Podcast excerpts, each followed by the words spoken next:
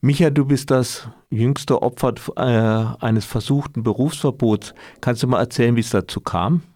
Also ganz jüngste Opfer stimmt nicht. Kerem Schamberger äh, hat ja tatsächlich auch erlebt, wie man versucht hat, ihn von der Universität München fernzuhalten. Aber der, also der jüngste Fall, der tatsächlich ähm, durch die Gerichte ging. Also äh, wie es dazu kam, es war so, dass ich eine Ladung zu einem vertieften Einstellungsgespräch, so werden diese mhm. Verhöre oder wurden diese Verhöre auch schon früher genannt, geladen wurde über Zweifel an meiner Verfassungstreue. Und dort sollte ich mich von der antifaschistischen Initiative Heidelberg distanzieren, was ich nicht gemacht habe. Und ja, das war so kurz gefasst die Grundlage dafür, mir dann Berufsverbot zu erteilen. Und das hat insgesamt so vier Jahre gedauert, bis äh, vor dem VGH, also dem Verwaltungsgerichtshof Mannheim, festgestellt wurde, dass das eine grundrechtswidrige Entscheidung war. Und in Folgeprozessen wurde dann auch noch festgestellt, dass das eine wissentlich grundrechtswidrige Entscheidung war. Das heißt also, die handelnden Personen hätten wissen müssen, dass sie Grundrechte verletzen. Die handelnden Personen waren wer? Naja, das war in äh, erster Linie Kultusministerin Annette Schawan. Ach, die, die mit der Doktorarbeit Person und Gewissen, die ja aberkannt wurde. Genau, ja, mhm. genau. Und äh, in zweiter Linie dann die Beamten aus äh, dem äh, Regierungspräsidium, das im Kultusministerium untergeordnet ist.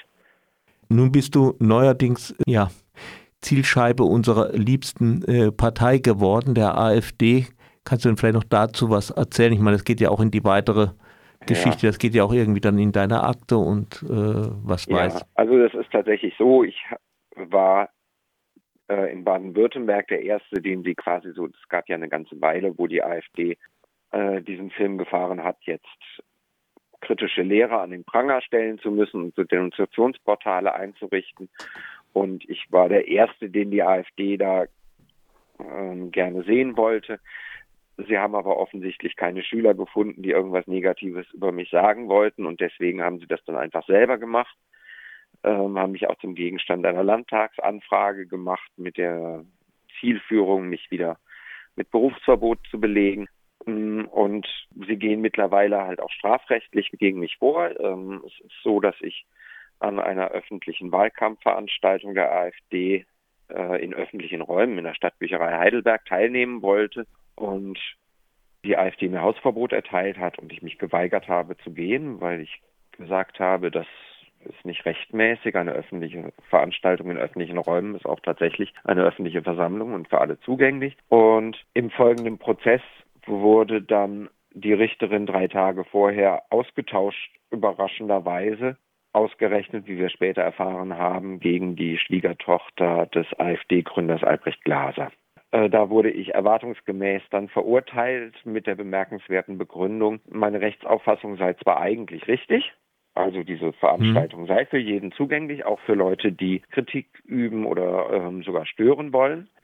Aber das würde eben nicht für mich gelten, weil ich als Redelsführer der Linken anzusehen sei in ganz Heidelberg und Umgebung und deswegen allein durch meine bloße Anwesenheit geeignet sei, diese Veranstaltung zu verhindern. Also nicht nur zu stören, sondern zu sprengen und zu verhindern, auch wenn ich selber gar nichts Schlimmes oder Gewalttätiges tun würde. Das ist ein bemerkenswertes Urteil, das wird jetzt in die zweite Instanz gehen. Aber was für mich noch bemerkenswerter ist, in der Presse wurde berichtet, dass ein Beobachter des Kultusministeriums da war, um für ein eventuelles Disziplinarverfahren diesen Prozess zu beobachten. Ja, das ist unser baden-württembergisches Kultusministerium. Kommen wir nochmal zurück zu den Berufsverboten. Du solltest irgendwie die gewährleisten, dass jederzeit für die Freiheit demokratische, freiheitlich-demokratische Grundordnung, so ist richtig, einzutreten. Wie hast du dann die Gewähr geleistet? Naja, ich habe, also dieses, diese Gewährleiste-Klausel ist ja ohnehin ein juristisches Unding, die stammt aus der nationalsozialistischen Rechtsprechung, die beinhaltet ja tatsächlich eine Beweislastumkehr und eine Gesinnungsprognose. Die kann man eigentlich nicht liefern. Ähm, die konnte natürlich auch ich nicht liefern.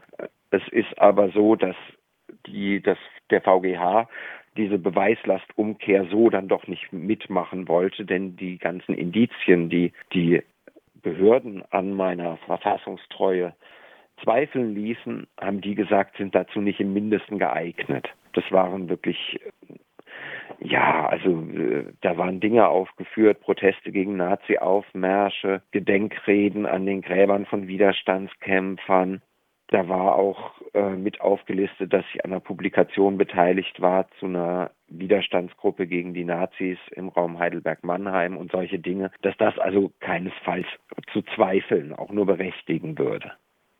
Und dass die bloße Einschätzung des Verfassungsschutzes, dass der sagt, das sind zweifelhafte Gruppen, eben nicht reicht.